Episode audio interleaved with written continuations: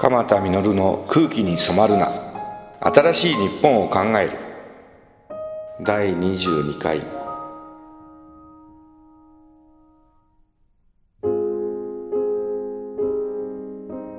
アンチエイジングとミトコンドリア。聞いたこともないようなタイトルでしょ？ミトコンドリアというのはあの人間の細胞とか動物の細胞の中に、まあ、例えば僕たち人間は60兆個の細胞で出来上がっているんですけどその60兆個の細胞の一個一個の中にもう一つ細胞が入ってるんですよ。だから昔は別々の細胞だったものが共生し合っちゃったのねミトコンドリアって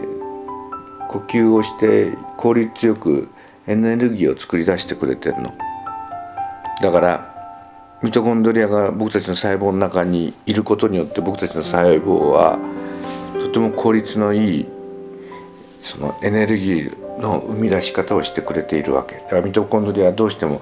僕たちが生き生きと元気で若々しく生きていくためには必要なんです。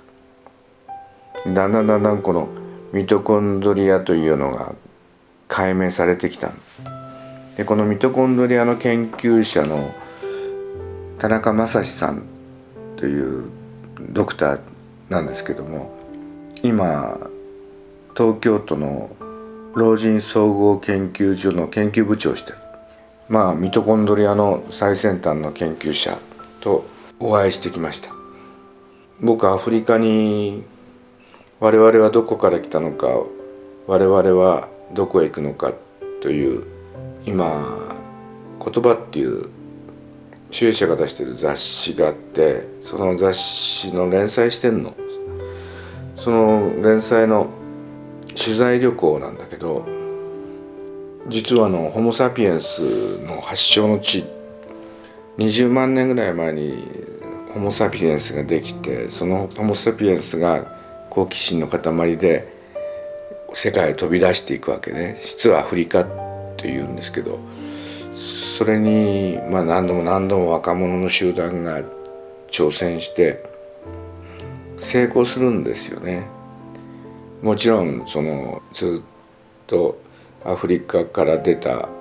ホモ・サピエンスは東アジアの方へこうだんだんだんだん移動してそこからの北へ向かった一部はベリング海峡を渡って南アメリカまでものすごい長い旅をするわけ。その一部はカムジャッカ半島って南下して日本列島へ来る。だから南アメリカの人たちと僕たち日本人とか結構似てるですよね。からシベリアや北極圏にのグリーンランドなどにいるイヌイットとも僕たち結構似てん僕ずっとそういうとこ旅をしてきて。で今回の旅は今日のテーマのミトコンドリアなんですよ。ミトコンドリアイブってなんかロマンチックな名前が付けられてんだけどミトコンドリアの DNA 遺伝子っていうのはお母さんから女の人しかからこう伝わってこないんですよね。普通の細胞僕たちの細胞はお父さんとお母さんの染色体が合体するからお父さんの遺伝子とお母さんの遺伝子をこう半々こうもらう形になるわけだけどミトコンドリアの中にある染色体は全部お母さんの染色体なわけ。ミトコンドリアを追っていくとそのお母さんのルーツがわかるわけ。そのおばあちゃんのまたひいばあちゃんってずっと女系を追っていくことができるわけです。今世界中にいるホモ・サピエンス今生きてる世界中のそのホモ・サピエンスはずっと追っていくと一人のアフリカにいる女性に突き当たるっていうふうに言われていてある時期実アフリカに成功する集団の女性の遺伝子が世界中の人々のミトコンドリアの遺伝子。になっているということがだんだん分かってきたんですね。かつてはあの北京原人とかジャワ原人とかいろんな原人がいてそこからこういろんな民族やなんかができたんじゃないかっていうふうに言われてた時期もあったんですけどだんだんだんだん科学が進歩して特にこのミトコンドリアの研究が盛んになるにつれて人類の現在の生きてるホモ・サピエンスの現世人類の祖先は一人の女性だったんじゃないかというふうに言われてその女性の生まれた、まあ、アフリカを僕は見てくる。南アメアフリカある洞窟があるんですよ。その洞窟だとかですね鍾乳洞みたいな石灰岩のような骨が溶けないような地質だったためにそのホモ・サピエンスの一つもうちょっと前の骨がこう発見された場所とかですね。エチオピアとタンザニアの境目ぐらいにもある渓谷があってその渓谷にそのホモ・サピエンスよりさらにちょっと古い人類の起源があるんじゃないかって言われているそういう地域があって、まあ、そういうところをこうずっとこれから歩いてくる。で歩きたくなった理由がそのミトコンドリアなんです。で今日はそのホモ・サピエンスの歴史の問題ではなくて健康の問題なんです。ミトコンドリアっていうのはがこう数が少なくなったり元気がなくなったり老化をしていくことで細胞そのものの老化が始まるというふうに言われてるんです。だからミトコンドリアが元気であるかどうかっていうのものすごく大事だし田中先生とお話しててミトコンドリアの遺伝子をこう調べていくと金メダルを取れそうなような運動能力のある遺伝子っていうのを見つけることができるんですね。例えば長距離が得意な遺伝子だとか短距離に合うような高エネルギーを効率的にこう生み出す遺伝子とかですね、まあ、そういうのがあることがだんだん分かってきたっていうんですよね。もう一息で、えー、ミトコンドリアを調べることでその人のが将来どんな病気になるのかとかいくつぐらいまで大体生きれるのかとかっていうのもおおよそ見当がつくようになるだろうで今そのいくつかのタイプをこうコンピューターにこう入れたりしてでちょっと僕たちは今度検査をして採血をしてもらうとその血液の中にあるミトコンドリア細胞の中のミトコンドリアの遺伝子を調べることで、まあ、自分の運動能力だとか将来なる病気だとかいくつくらいまで生きれるかとかそんなことがまで分かってくるっていうふうに言われてます。それでね、まあ、僕はチェルノブイリの子供たちを救援するためにこう97回医師団を出して、えー、放射能汚染地域の子供たちを救う活動をしてきたんですけども実はウクライナに、まあ、高齢なドクターなんですけど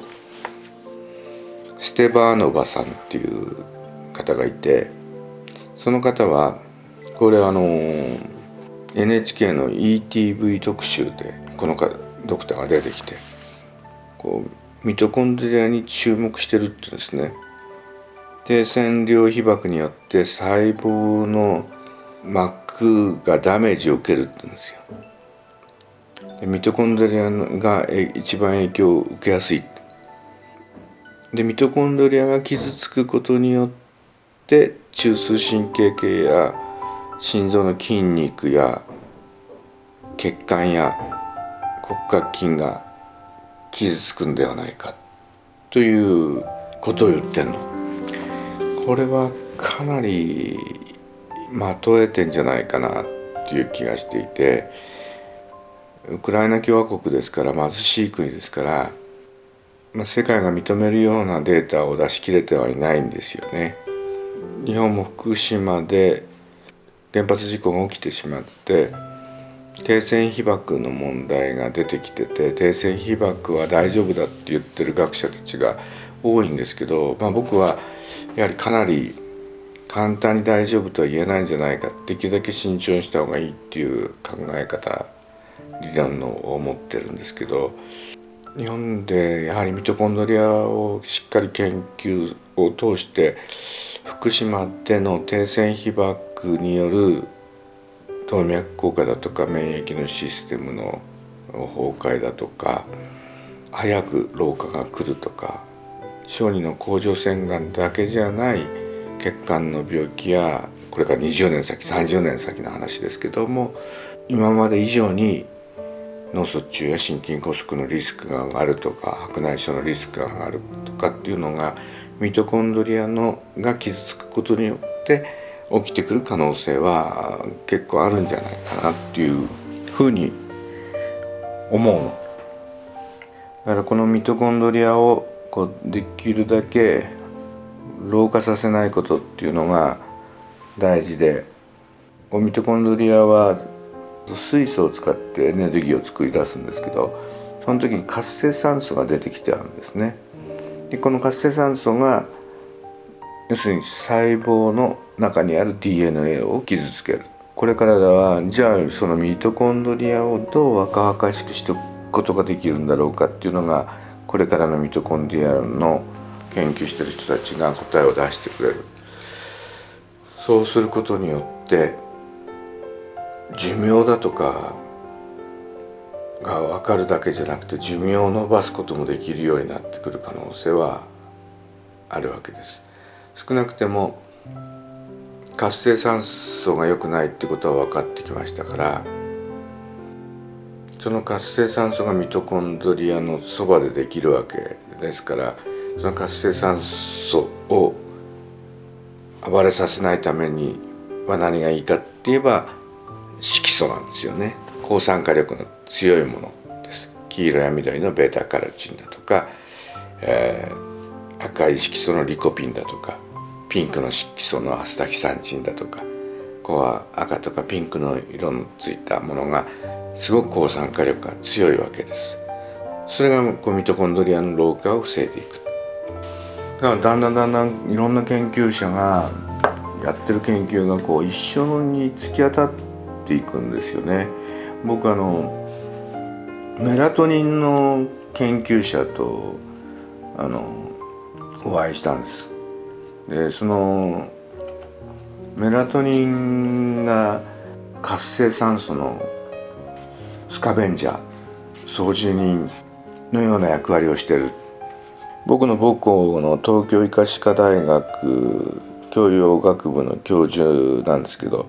服部敦彦先生という先生とお会いして話を聞いてきたのね。でメラトニンっていうのはの前駆物質はセロトニンでセロトニンの材料なのはトリプトファンヒスタミノ酸なわけ牛乳とかバナナとか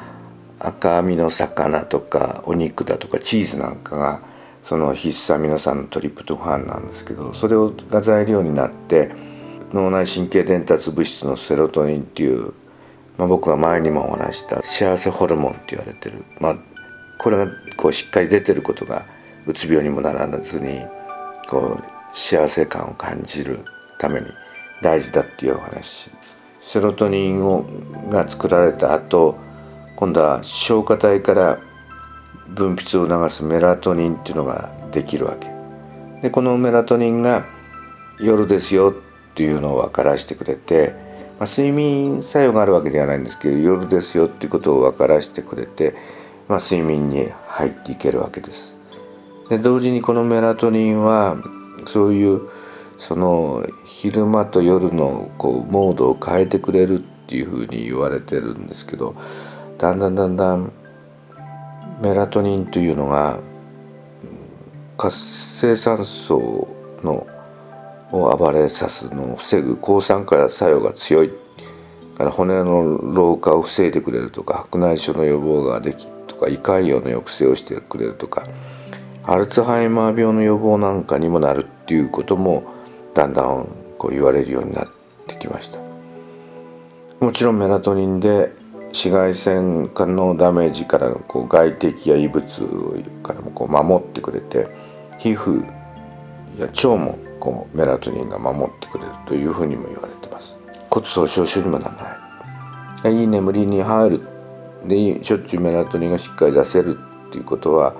老化をしないっていう意味ではとても大事だということが分かってきました。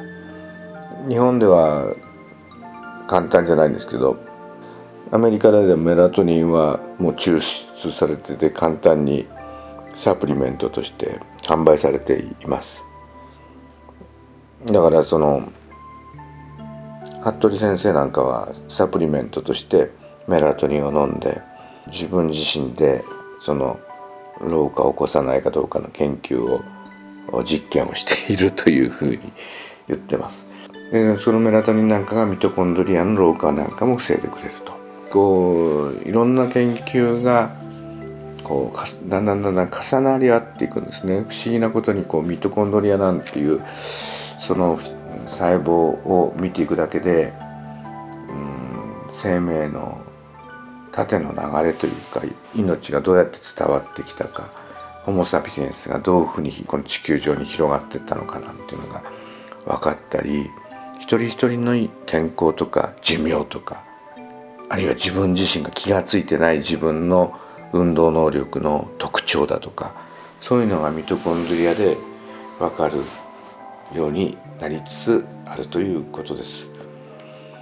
いずれまたアフリカから帰ってきたらミトコンドリアイブのロマンチックな話をしたいと思います。空気に染まるな。第22回。アンチエイジングとミトコンドリア。2人の最先端の研究者のお話を通しながら生命のつながりと健康についてお話をいたしました。また来週お会いしましょう。